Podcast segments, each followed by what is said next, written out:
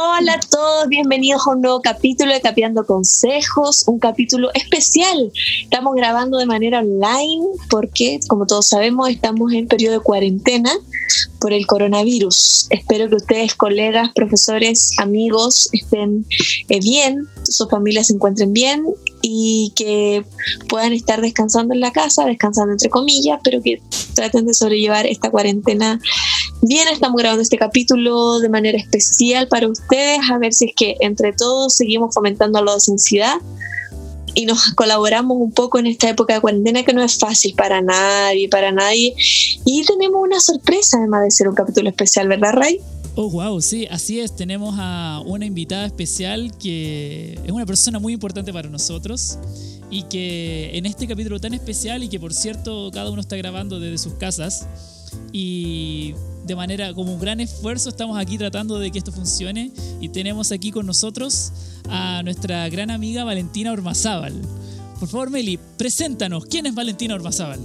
Cuento, mis queridos auditores, mis queridos colegas, mis queridos amigos, que ella se llama Valentina Ormazábal, es eh, profesora de castellano, egresada de la Universidad de Santiago de Chile eh, actualmente está ejerciendo en un colegio particular subvencionado con clases de sexto a octavo básico. Interesante, trabaja en el segundo ciclo básico, no menor.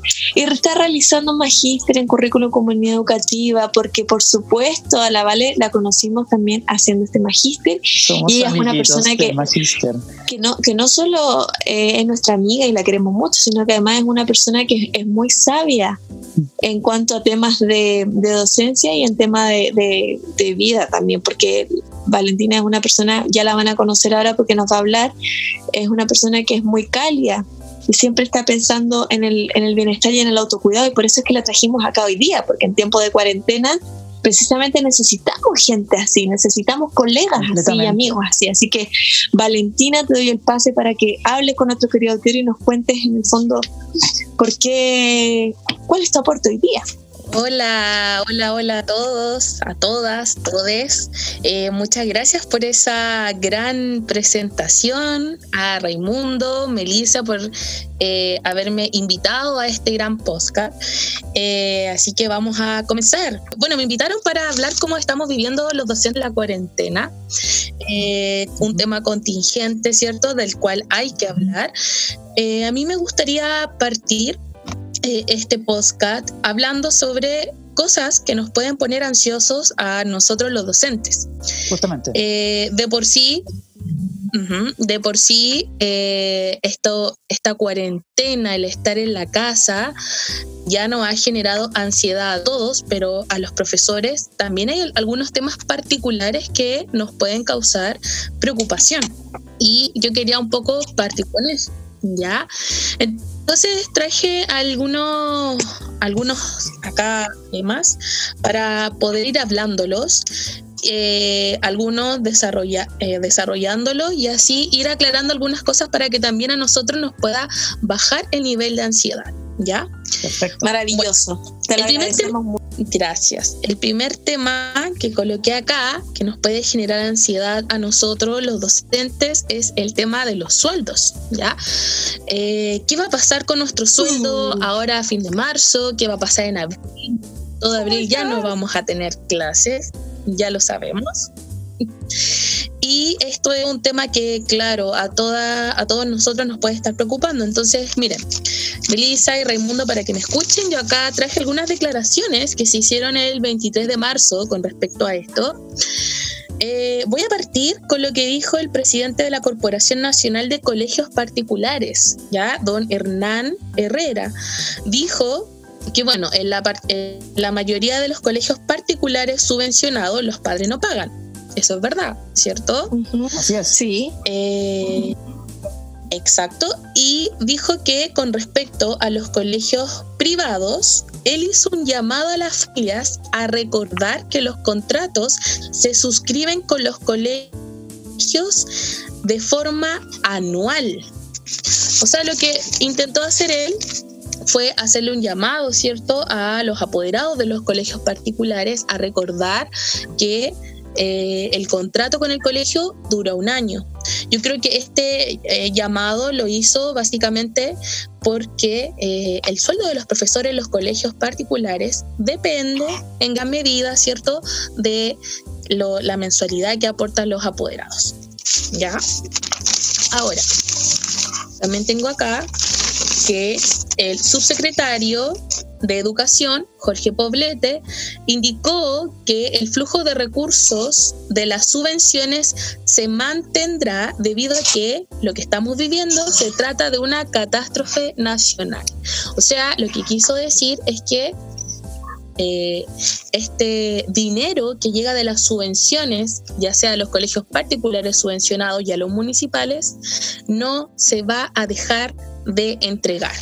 ¿Ya? Entonces ahí tenemos eh, una, una idea de algo que nos puede dejar mucho más tranquilos a los docentes, ya sea los docentes de colegios municipales o de docentes de colegios particulares subvencionados y recordar el llamado que hace entonces el presidente em, de los colegios particulares pagados a los padres de que por favor recordar pagar.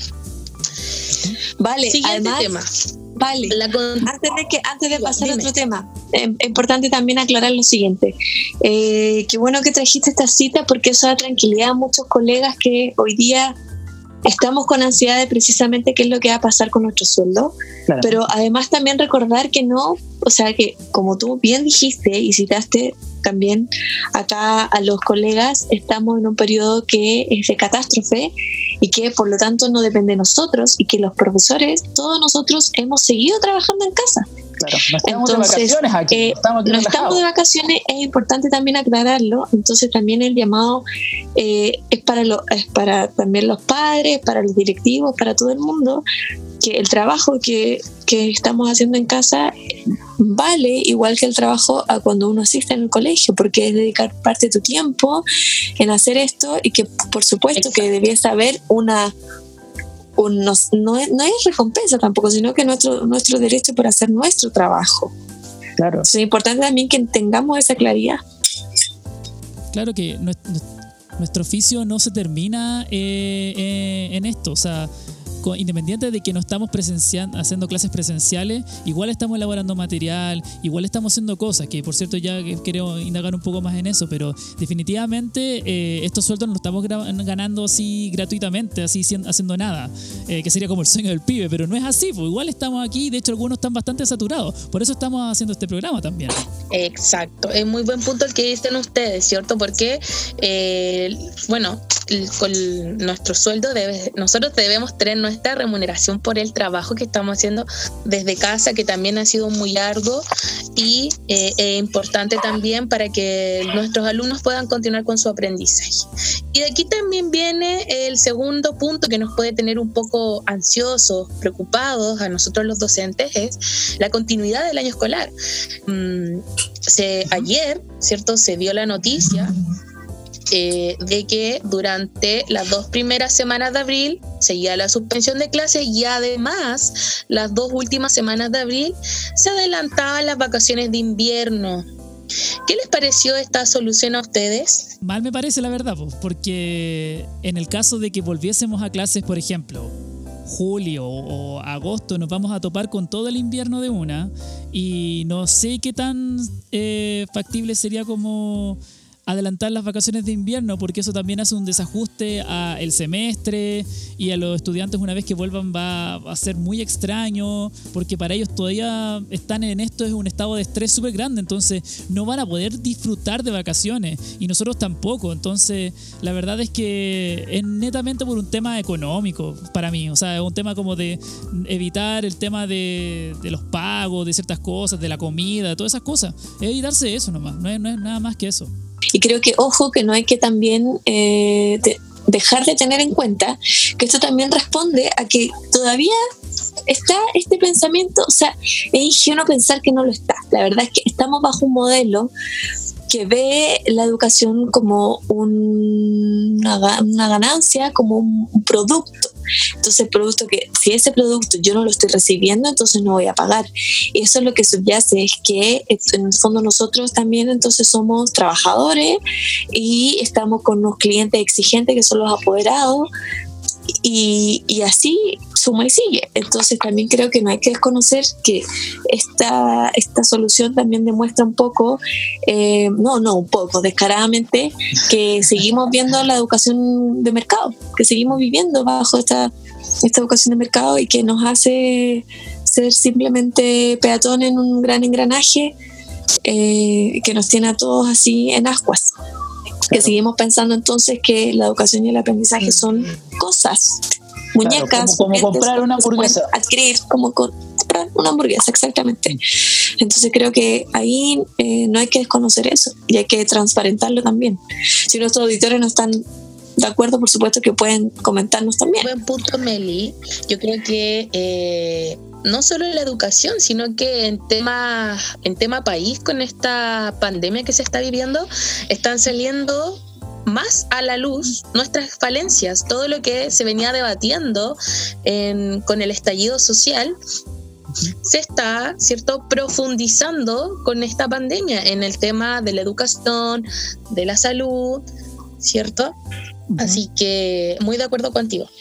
Y bueno, con respecto a la continuidad del año escolar, también se ha hablado de quizás puede ser que el año escolar eh, se no, no se suspenda el año escolar en sí o que se puedan suspender el semestre.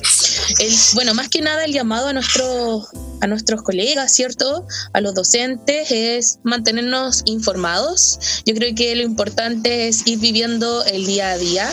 No nos adelantemos a supuestas informaciones que aún no se concretan.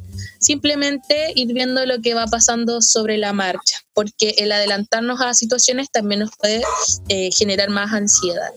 Eh, el siguiente punto es eh, cómo continuar con nuestras clases. Qué importante. Yo creo que quizás, bueno, en mi comunidad educativa obviamente se han dado indicaciones de cómo tenemos que seguir nuestras clases, también todo sobre la marcha, pero también es importante tener tips para continuar con nuestras clases, eh, tener el nombre de las plataformas y ahí yo creo que Ray después nos va a dar y va a ahondar más en ese tema. ¿Cierto, Ray? Sí, así es, así es. Perfecto, porque yo creo que eh, también nos genera un poco de preocupación eh, el aprendizaje efectivo de nuestros alumnos. Yo creo que eso es súper importante porque, claro, nosotros eh, haciendo nuestro teletrabajo, como se ha denominado, desde nuestras casas nos preocupa, ¿cierto?, que nuestros estudiantes estén aprendiendo efectivamente. Nos preocupa también el tema de dar los feedbacks. Entonces, para eso también Ray nos va a hablar más adelante de cómo continuar eh, nuestras clases de forma efectiva a través de el Internet. Y algo también importante, y esto es como ya el último punto de cosas que nos pueden generar ansiedad a nosotros los docentes, es cómo llevar la comunicación. Ya eh, sabemos que la comunicación en estos momentos es netamente virtual, eh, por lo tanto tenemos que generar canales de comunicación efectivas eh, con nuestros alumnos, con nuestros apoderados y con nuestros eh, con nuestra comunidad educativa cierto en general. Entonces también es súper importante que em, generemos estos canales de comunicación efectiva con nuestros alumnos. Eh, y acá también quiero hacer hincapié eh, en algo en humanizar la relación virtual ¿ya? Yo creo que lo importante en estos momentos y con todo esto que está sucediendo es que nuestros estudiantes no se sientan a la deriva, que no se sientan que nosotros netamente le estamos enviando y enviando cosas, porque, ojo, eh, he escuchado, más que escuchado, he visto a través de publicaciones en redes sociales que los estudiantes se están sintiendo abrumados por la cantidad de trabajo que se le están enviando. Entonces, eso es lo que tenemos que tratar de evitar con nuestros alumnos, el que que no se sientan dejados de lado, ¿cierto? Que uno netamente por cumplir le está enviando ya sea guía o trabajos, PPTs, etcétera. Lo más o, lo que quiero hacer yo hincapié es que también démonos un momento en esta comunicación virtual para conocer la situación de ellos. Si nos mandan un mail preguntándonos una duda, también nosotros seamos cordiales y preguntémosle cómo están las cosas, cómo están viviendo ellos todo este proceso. Yo sé que es complicado porque obviamente en, el tiempo, eh, nuestro tiempo, ¿cierto? Hay que repartirlo en muchas cosas, en tareas de la casa, en hacer nuestras clases virtuales, grabar videos, qué sé yo, pero también démonos ese momento para humanizar esta comunicación virtual.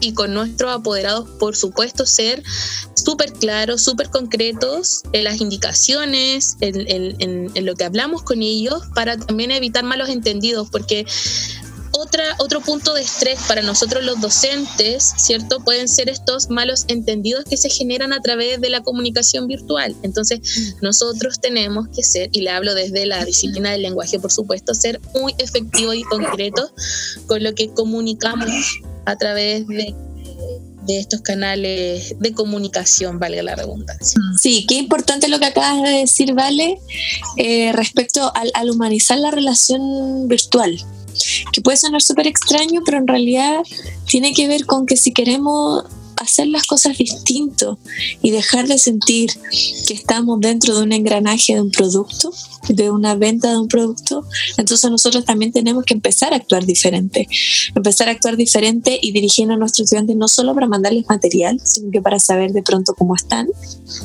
Eh, les cuento a mis queridos auditores que yo he estado todos los días, por ejemplo, haciendo videollamadas con mis pequeños eh, simplemente para saber cómo han estado, qué han hecho en la cuarentena, para seguir fortaleciendo el vínculo. Recordemos que la pedagogía es una carrera que se basa en el vínculo con el otro. Entonces también es importante que ese vínculo siga fortaleciéndose y no disminuya porque ya no nos estamos viendo. Así como cuando uno cuida las relaciones de amistad o las relaciones de pareja, eh, también tiene que cuidar entonces ese vínculo con nuestros estudiantes.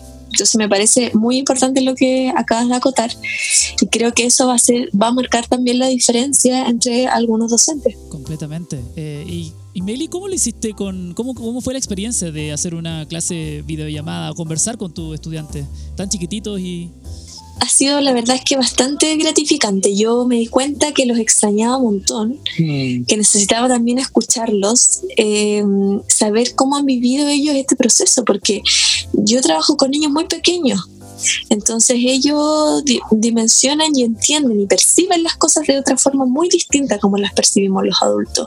Y también me enfrento con familias a veces que también se sobrepasan porque tienen más hijos, porque tienen que hacer las cosas de la casa, porque tienen que cumplir con las cosas que les manda el jardín, el colegio, lo que sea. Entonces, em, también uno ahí es educador cuando también apoya a la familia también. Entonces no solo hablar con los niños, sino que con la familia, el entender que ellos también tienen necesidades, también tienen dudas, también se sobrepasan.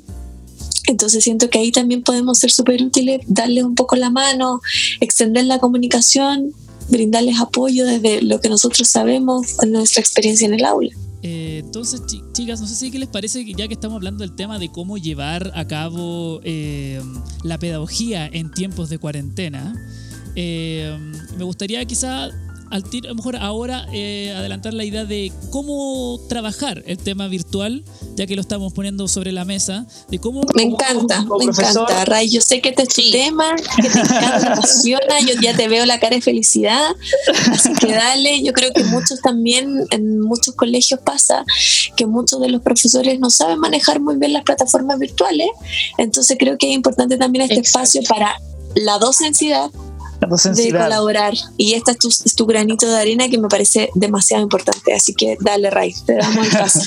Démosle, entonces. Bueno, la vida del profe en la época de cuarentena eh, para mí ha sido bastante particular en lo personal, ya que he sido una especie de guía eh, para mi colegio en cuanto a cómo trabajar eh, en, época de cuarentena, porque mi colegio tenía como una especie de Dropbox y ahí subían los archivos y las guías. Entonces yo llegué un día de la nada, ahí entre tapado la cara, tratando de decir, chicos, hay una mejor idea que esta, hay otras plataformas que existen actualmente que nos pueden ayudar. Entonces le hice a la dirección del colegio un tutorial del Classroom, que imagino que varios lo están usando porque es una plataforma que es gratuita, en donde el profesor puede tener dividido por cursos y puede enviar material a los estudiantes, puede enviar tareas, puede tener comunicación con ellos, que a mí lo que más me interesa.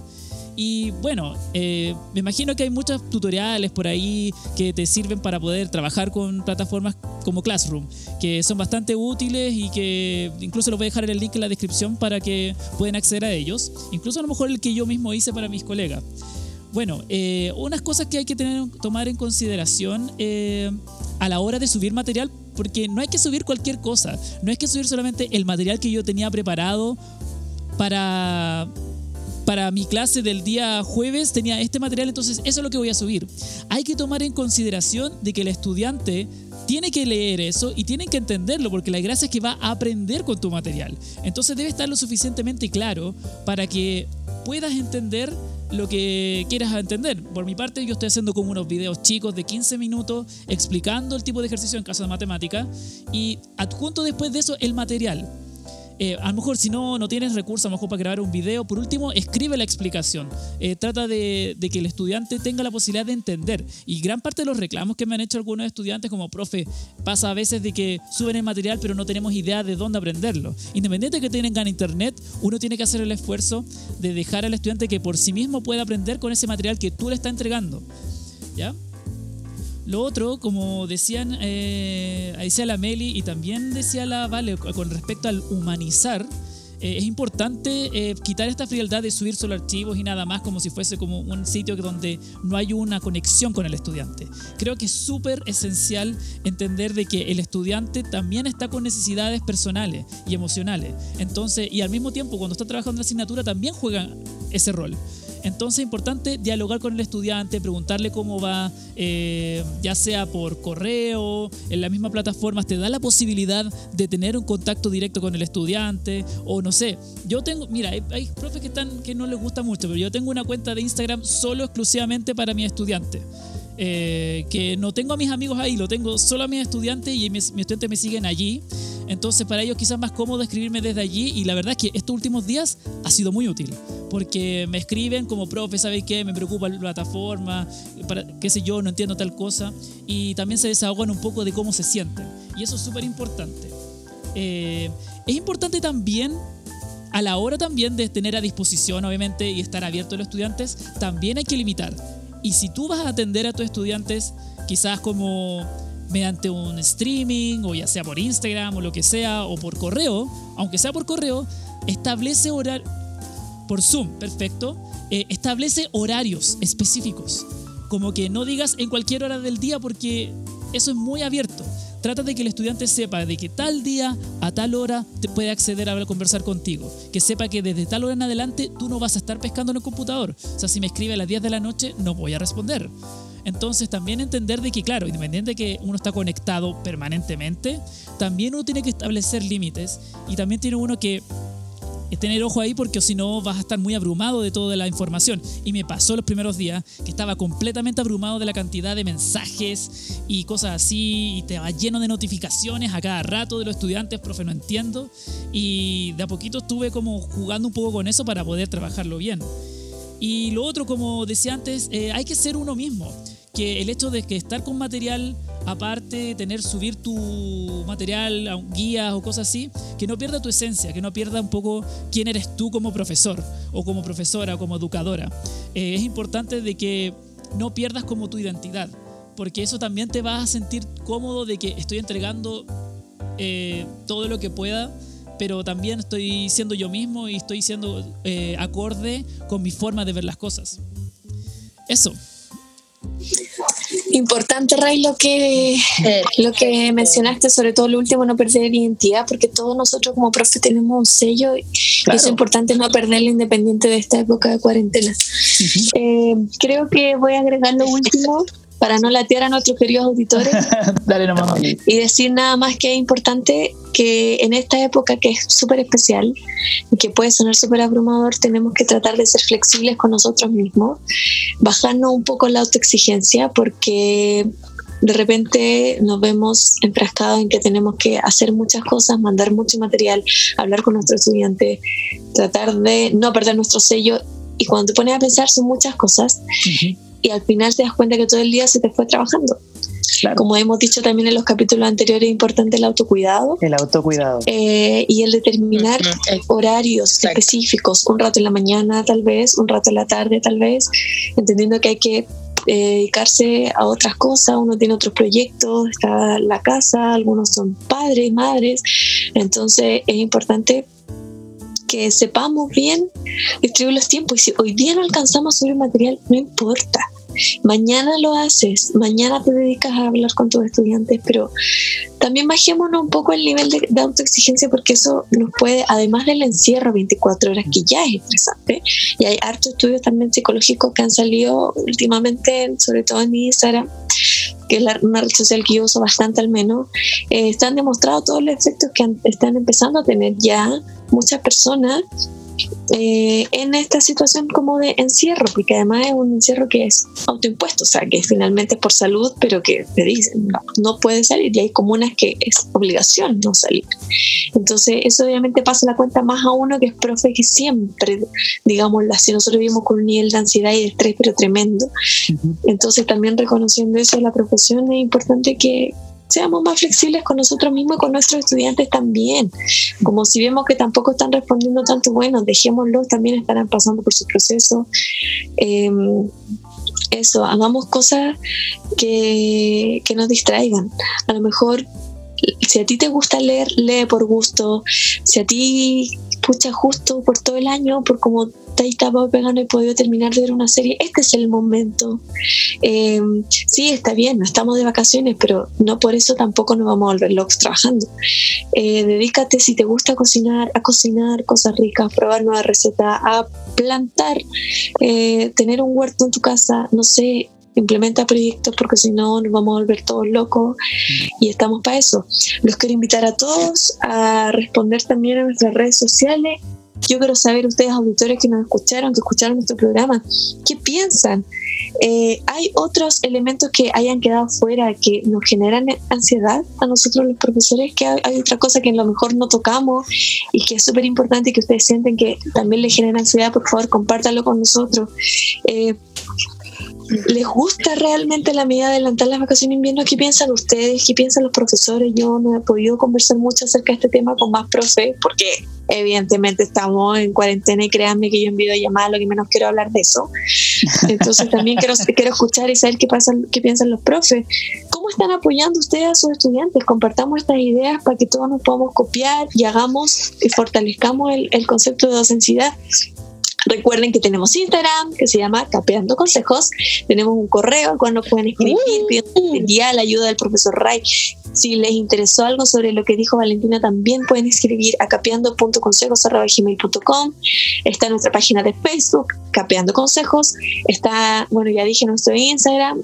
Eh, así que pueden comunicarse con nosotros. Por favor, suban, manden un mensajito, los podemos ir eh, connotando, podemos ir publicando la historia. Ayudémonos entre todos. Este es un medio que nos puede servir justamente en este periodo para ayudarnos. Así que los invitamos a todos a compartir este podcast, pero además seguirnos en redes sociales y comentar lo que ustedes quieran comentar. Si crean que hay un tema que se quedó fuera, aprovechamos de agradecer también a Valentina por su disposición y por sus estudios, que fue muy certera también.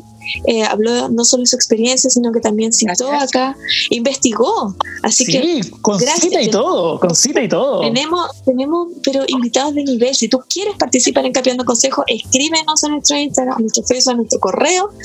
Así que eso, yo les mando un abrazo y de ánimo, un abrazo virtual para terminar bien esta cuarentena. Vamos que se puede, colegas. Vamos con todo. Y por supuesto que Capeando Consejos va a seguir adelante, como sea. Llueve, trueno, relampaguee, estemos en cuarentena el año entero. Vamos a estar aquí dando vueltas. Así que. Esperemos que no sea el año entero. Ojalá que no. Pero vamos a estar ahí al menos y es importante también apañarnos como acto de resistencia. Eso.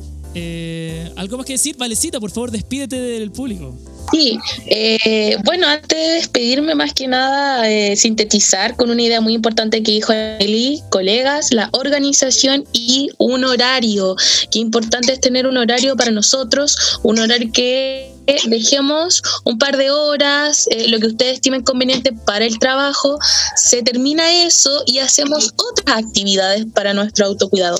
Y por supuesto quiero también eh, dejarles acá que ustedes pueden ingresar a todos los que nos están escuchando, ¿cierto? Nuestros auditores, a la Biblioteca Digital Escolar, que pueden ingresar a través de internet o a través de la de una app, donde ahí van a tener un montón de libros para acceder a ello, ya sea porque quieren leerlo por gusto, ¿cierto? O algún estudiante quizás que nos esté escuchando por ahí que quiera acceder a algún libro también.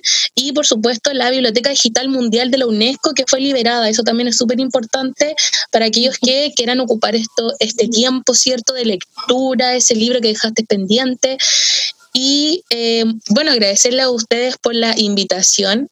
Ustedes saben que yo constantemente. Gracias a ti. Soy su fans también, soy su fans. constantemente estoy animando el post.